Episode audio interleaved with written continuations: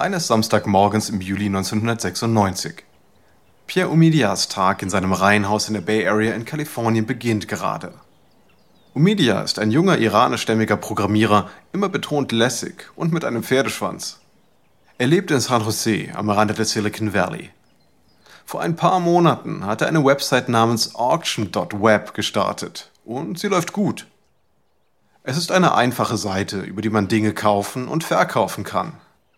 Wer gebrauchte Lego-Sets oder einen Second-Hand Laserpointer sucht, kann ein Gebot abgeben.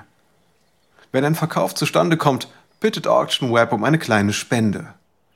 In den vergangenen Monaten bekam Omidia auf diese Weise immer mal wieder Geld per Post zugeschickt. Schon im ersten Monat konnte er zumindest seine Unkosten für das Webhosting davon bezahlen.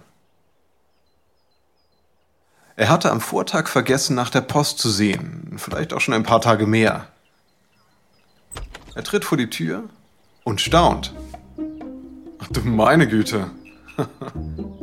Auf der Veranda liegt ein ganzer Sack mit Post für ihn. In den Umschlägen finden sich zerknitterte Dollarscheine und Münzen, die auf Visitenkarten geklebt sind. Und es bleibt nicht dabei. In den folgenden Wochen kommt immer wieder sackweise Post. So viel, dass Omidia gar keine Zeit findet, alle Umschläge zu öffnen. Als er es endlich schafft und alles zusammenrechnet, sind sage und schreibe 10.000 Dollar eingegangen. Und zwar in einem einzigen Monat. Ihm wird klar, Auction Web ist kein Hobby mehr, sondern ein richtiges Geschäft.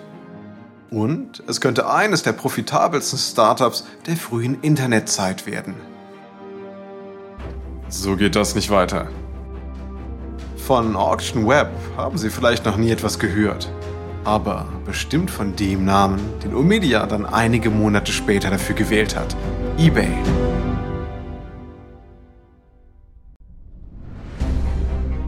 Ich bin Alexander Langer für Wandery und das ist Kampf der Unternehmen.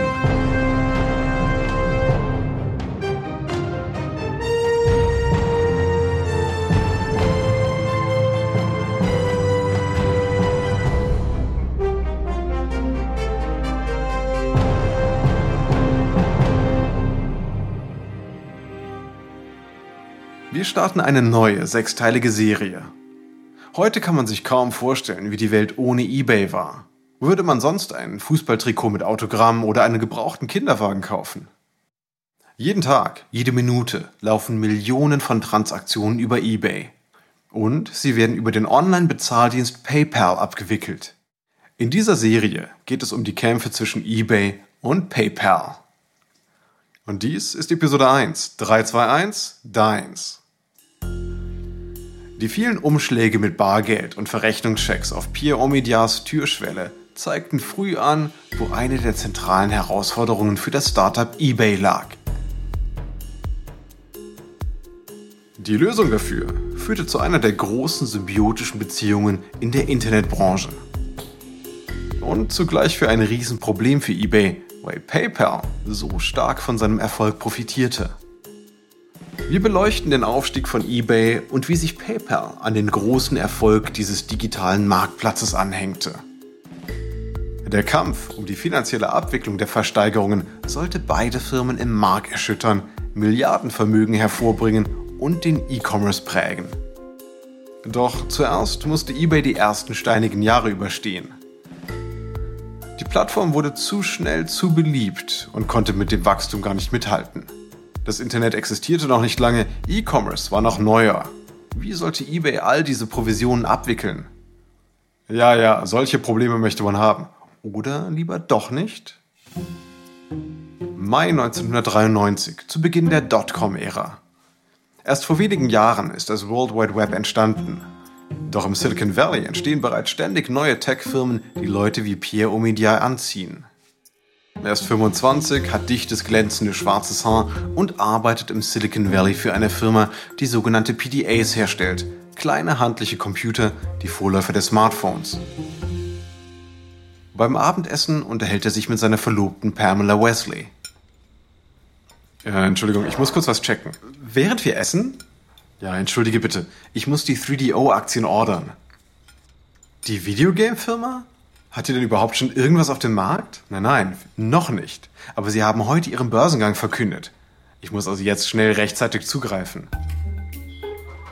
Omedia loggt sich in sein Online-Handelsportal ein. Das gibt's doch nicht. Der Ausgabepreis ist bereits um 50% gestiegen, bevor Media überhaupt seine Order platzieren kann. Die Investmentbanker und andere Insider sind schneller und haben zum ursprünglich angebotenen Ausgabekurs zugegriffen. Normale Leute wie er müssen jetzt einen satten Aufschlag zahlen. Und Media murmelt, das muss doch irgendwie anders gehen. Von, von wegen freier Markt. Er beginnt nachzudenken. Wie könnte man es besser machen? 1995. Umidia hat große Pläne für ein verlängertes Wochenende aber nicht am Strand oder beim Grillen. Er will sich zu Hause zurückziehen, um den Code für ein neues Website-Projekt zu schreiben. Es ist ein Gedankenexperiment. Die Pleite mit den 3DO-Aktien hat ihn darauf etwas gebracht. Was wäre der effizienteste Weg, Werte abzuschätzen? Eine Versteigerung. Da wird der Preis einer Ware oder Dienstleistung dadurch bestimmt, was Höchstbietende zahlen. Und das sich entwickelnde Internet wäre der ideale Ort für Auktionen. Alles ist transparent und für alle zugänglich. Millionen Nutzerinnen und Nutzer tummeln sich bereits dort. Omidia sucht sich Freeware aus dem Internet und bastelt damit sein neues Angebot. Und dann zeigt der Wesley, was er zustande gebracht hat. Und? Was meinst du? Äh, also der Text ist zu klobig und vielleicht andere Farben? Große blau-schwarze Buchstaben prangen auf langweiligem grauen Hintergrund. Ja, ist halt einfach funktionell. Sie deutet auf etwas. Und das hier, das wird die Leute nicht irritieren? Omidia hat das Projekt zu seiner privaten Webpage verlinkt, wo unter anderem eine ganze Seite seiner Faszination für das schreckliche Ebola-Virus gewidmet ist. Also da würde ich nicht draufklicken wollen, ganz ehrlich. Ah, okay, ich baue jetzt nicht die ganze Seite um. Okay, okay, wie du meinst. Wie soll sie denn heißen? Auction Web. Einprägsam, oder? Gehostet wird sie auf ebay.com, die Kurzform von EchoBay, einen Namen, der ihm einfach irgendwie gefallen hat. er veröffentlicht seine zusammengeschusterte Auktionswebsite ohne allzu große Erwartungen. Und er verlangt nicht einmal etwas für die Nutzung. Ihm geht es ums Prinzip. In den folgenden Wochen veröffentlicht er AuctionWeb auf Messageboards, in Chatgruppen und in Was gibt's Neues Bereichen auf Websites. Nirgends macht Kaufen und Verkaufen im Web so viel Spaß, ist sein Motto. Und er zählt schräge Beispiele für zu verkaufende Dinge auf, zum Beispiel eine gebrauchte metallene Superman Lunchbox, einen alten Nintendo Datenhandschuh-Controller und sogar einen 15 Jahre alten Toyota Kleinwagen. Manches davon hat vielleicht wirklich einen gewissen Wert, wenn man auf so etwas steht. Trotzdem ist die Frage, wie weit man mit Schrott und Unbrauchbarem gehen kann. Omidia macht einen Test. Eines Abends spielt er nach der Arbeit mit seiner Katze. Vor einigen Wochen hat er einen schicken Laserpointer für Präsentationen gekauft. Doch am meisten Spaß hat die Katze damit. Sie jagt dem roten Punkt mit großem Eifer hinterher. Doch Plötzlich flackert das Licht. Ah, der Laserstift ist kaputt. Umidia schüttelt ihn. Wie bitte? Der ist doch fast neu. Gerade gekauft. Auch neue Batterien helfen nicht. Das 30-Dollar-Teil scheint reif für den Müll. Tja, tut mir leid. Vorbei mit der Jagd. Das Ding hier fliegt raus. Aber Moment. Er setzt sich an seinen Computer und loggt sich in AuctionWeb ein. Er postet eine Beschreibung des Laserpointers und schreibt deutlich dazu, defekt. Startgebot 1 Dollar. Mal sehen, ob ihn jemand will. Anfangs scheint das eine Schnapsidee zu sein. Aber dann, etwa eine Woche später, bietet jemand 3 Dollar, dann 4 und dann 5. Nach der angegebenen zwei Wochen Frist für die Versteigerung erlöst das kaputte Gerät tatsächlich 15 Dollar. Ein Sammler kaputter Laserpointer hat zugeschlagen. Und Media begreift, irgendwo da draußen gibt es für fast alles Interesse. Fünf Monate nach dem Start beginnen jedoch die Probleme. Sein Provider beschwert sich, dass der Traffic der Seite die Server überlastet. Omidia muss ab jetzt 250 Dollar pro Monat zahlen. Er bittet seine Community um Spenden. Doch für die Verkäufer ist die Site weiterhin kostenlos. Lediglich bei einem Verkauf verlangt sie eine kleine Provision. Allerdings lassen sich die Zahlungen 1995 nicht übers Internet abwickeln. In den 90ern will nach kaum jemand Kreditkarten oder Kontodaten online verwenden. Bei einem Verkauf über eBay muss das Geld wirklich auf herkömmliche Weise verschickt werden. Es ist ein langsamer und umständlicher Prozess. Käufer schicken Verrechnungschecks per Brief an die Verkäufer und warten dann Wochen, bis ihre Päckchen auch zu Hause ankommen. Omidia ist jedoch Optimist. Er verlässt sich auf die Ehrlichkeit fremder Leute. Und das funktioniert. Monatlich landen nun Zehntausende von Dollar im Postsack auf seiner Veranda. Er ahnt, welches Potenzial seine Idee hat. Daraufhin kündigt er seinen Job und beschäftigt einen Helfer. Der Traffic der Website wächst sprunghaft an, jeden Monat um 20 bis 30 Prozent. Bald schon laufen 8 von 10 Transaktionen von Online-Versteigerungen über Auction Web. Aus der Idee wird ein Phänomen. Doch die Site droht Opfer des eigenen Erfolges zu werden. 1997 läuft sie immer noch auf der Basis des Mischmaschs von Code, den er zwei Jahre zuvor geschrieben hat. Die Zahl der Userinnen und User steigt immer weiter. Anfang des Jahres wickelt AuctionWeb 200.000 Versteigerungen pro Monat ab. Allerdings, neue Einträge erscheinen oft erst einen ganzen Tag später. Und wer auf ein Angebot klickt, muss mitunter eine ganze Minute warten, bis die Beschreibung zu lesen ist. Omidia will das Wachstum bremsen. Er führt dazu eine Kreditwürdigkeitsprüfung für Nicht-Stammkunden ein und begrenzt auch die Anzahl der Dinge, die ein Verkäufer pro Tag einstellen kann. Drittens holt er sich einen Programmierer, der die ganze Site neu aufbaut. Genau zum zweijährigen Jubiläum der Website soll sie für den Relaunch fertig sein.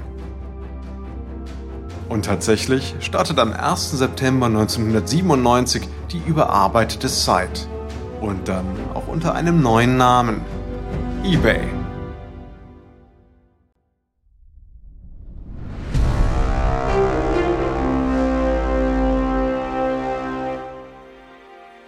Die Geschäftsidee von eBay ist praktisch über Nacht enorm erfolgreich geworden. Und Umedia erkennt, dass er eine professionelle Geschäftsführung braucht, die die Entwicklung der Firma steuert. Aber wen? Er macht diese Suche zu seiner wichtigsten Aufgabe. Bislang geht es bei eBay sehr leger zu. Media kommt auch mal in Sandalen ins Büro und lässt bei Meetings gern eine Schale mit Süßigkeiten herumgehen.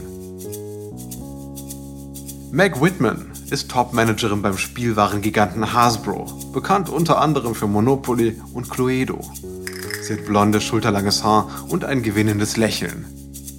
Sie ist für 600 Angestellte und rund 600 Millionen Dollar Jahresumsatz verantwortlich. Whitman strahlt Verbindlichkeit und Kompetenz aus. Als sie den Anruf eines Headhunters bekommt, ist ihr eBay kein Begriff und will eigentlich gar nicht erst zum Vorstellungsgespräch. Und während sie durch lange, schwarz-weiße Angebotslisten auf eBay scrollt, denkt sie sich, ich soll quer durch Amerika fliegen wegen einer Anzeigen-Website? Doch als sie Umedia dann trifft, ist sie beeindruckt. Es freut mich sehr, Sie persönlich kennenzulernen. Bei eBay dreht sich alles um Menschen und Communities. Erzählen Sie mir noch mehr über Ihre Pläne, bitte. Nun, Meg, die Leute verkaufen eben Sachen, aber wir wollen auch diejenigen zusammenbringen, die gemeinsame Interessen haben. Wer sich für eine bestimmte Sache interessiert, findet hier auf eBay damit auch auf jeden Fall Gleichgesinnte. Und funktioniert das denn mit der Community? Ja, schon. Mir schreiben Leute, dass sie über eBay ihre besten Freunde kennengelernt haben oder mittlerweile sogar gemeinsam verreisen. Tja, ich, äh, ich gebe zu, so eine Kundenbindung überrascht mich schon, vor allem bei einer so jungen Firma.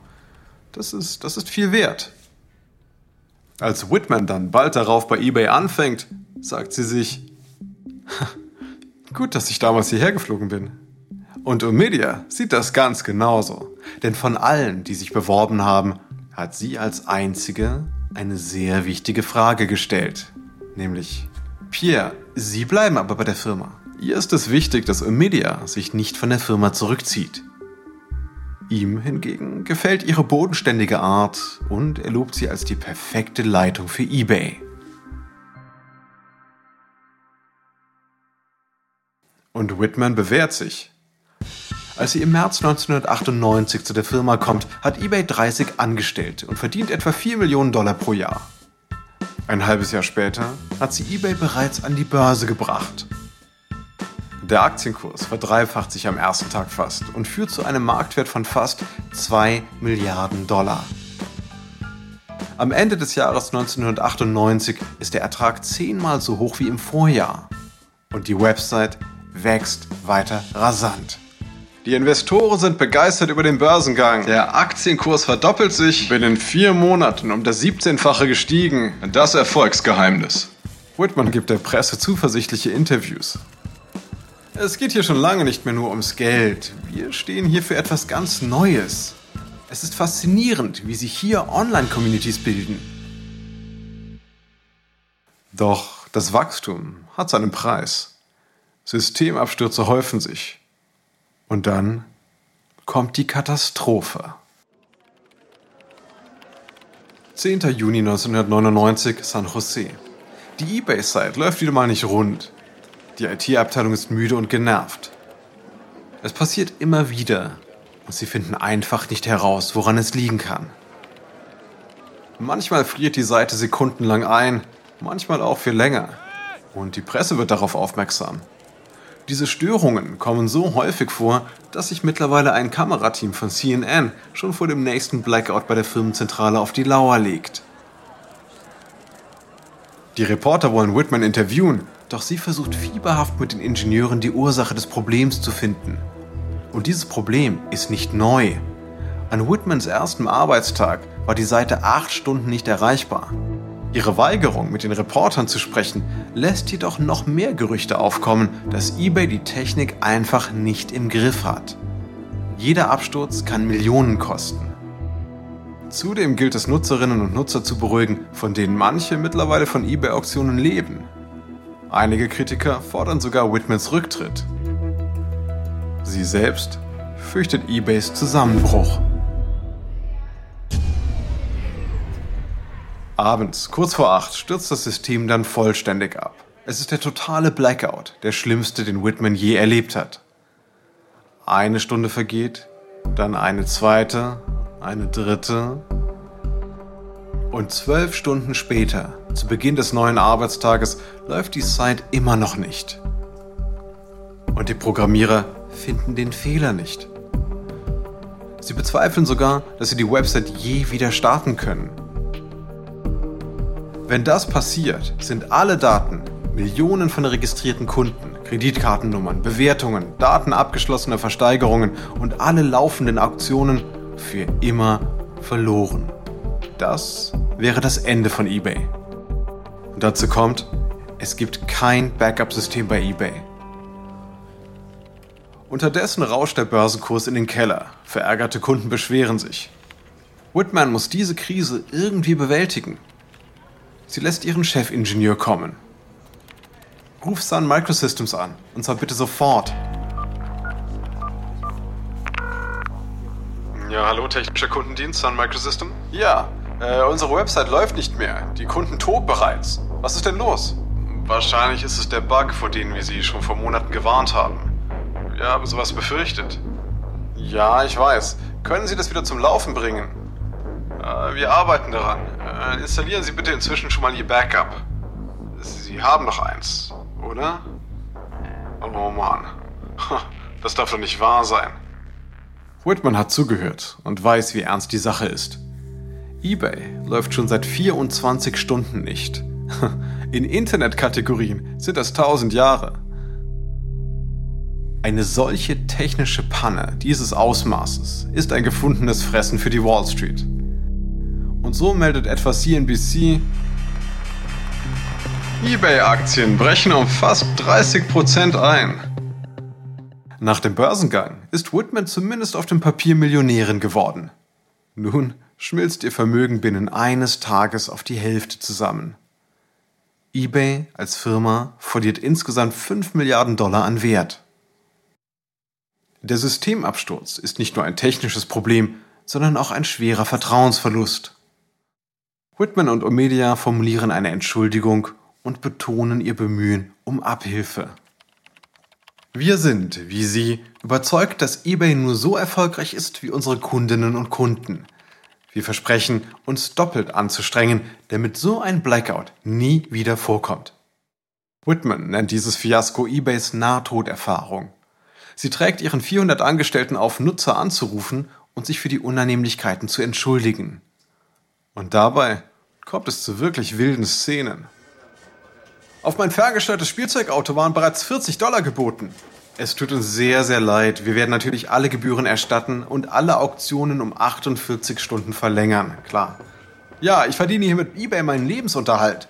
Wenn das Ding immer crasht, muss ich vielleicht zu einer anderen Zeit wechseln. Wie wäre denn das? Hä? Die große Entschuldigungsaktion richtet sich auch an die eBay-Angestellten, denn bisher schien die Firma einfach nicht zu stoppen zu sein. Doch Whitman will jetzt wieder mehr für Realismus sorgen. Denn sie weiß, was auf dem Spiel steht. eBay ist so auf Wachstum und gute Benutzbarkeit ausgerichtet, dass die technische Infrastruktur in den Hintergrund gerät. Das muss sich ändern. Es braucht Investitionen. Sonst ist einer der nächsten Abstürze dann vielleicht der allerletzte. Whitman ist entschlossen, genau das zu verhindern. Die kommenden Wochen arbeitet sie je 100 Stunden, um sich so tief wie möglich in die technische Seite ihres Geschäfts einzuarbeiten. Und sie sucht einen neuen Technikchef, der die Seite in Ordnung bringen kann. Das alles kostet Zeit, Geld und mehr Personal. Aber am Jahresende sind die meisten eBay-Kunden, die abgesprungen waren, wieder zurückgekehrt. Technische Probleme treten nur noch wenige Sekunden pro Monat auf. Doch wenn die ITler bei eBay ein Problem nicht sehen, werden sie schnell von den Kunden darauf hingewiesen. eBay rühmt sich nun einer über 99-prozentigen Verfügbarkeit der Website. Doch ein weiteres Problem bahnt sich an. Nach vier Jahren gibt es immer noch keine einfache Zahlungsmethode. Die meisten Verkäuferinnen und Verkäufer auf eBay wollen die kleinen Beträge nicht über ein Kreditkartensystem abwickeln. Die eBay-Community basiert auf Vertrauen doch das wird nicht reichen. Denn inzwischen gibt es mehr als 42 Millionen registrierte Nutzerinnen und Nutzer. Zugleich startet im Sommer 1999 auch eBay Deutschland und wird höchst erfolgreich. Eine Lösung muss her. Und ganz in der Nähe, im Silicon Valley, ist gerade ein kleines Startup namens PayPal im Entstehen. Und über diesen Zahlungsdienstleister kann man per Knopfdruck Geld schicken. Also, ist PayPal die Rettung für eBay oder doch ein großes Problem? In der nächsten Folge. PayPal versucht den Markt für bargeldlose digitale Transaktionen zu beherrschen und gerät damit auf Kollisionskurs mit dem großen Online-Auktionshaus.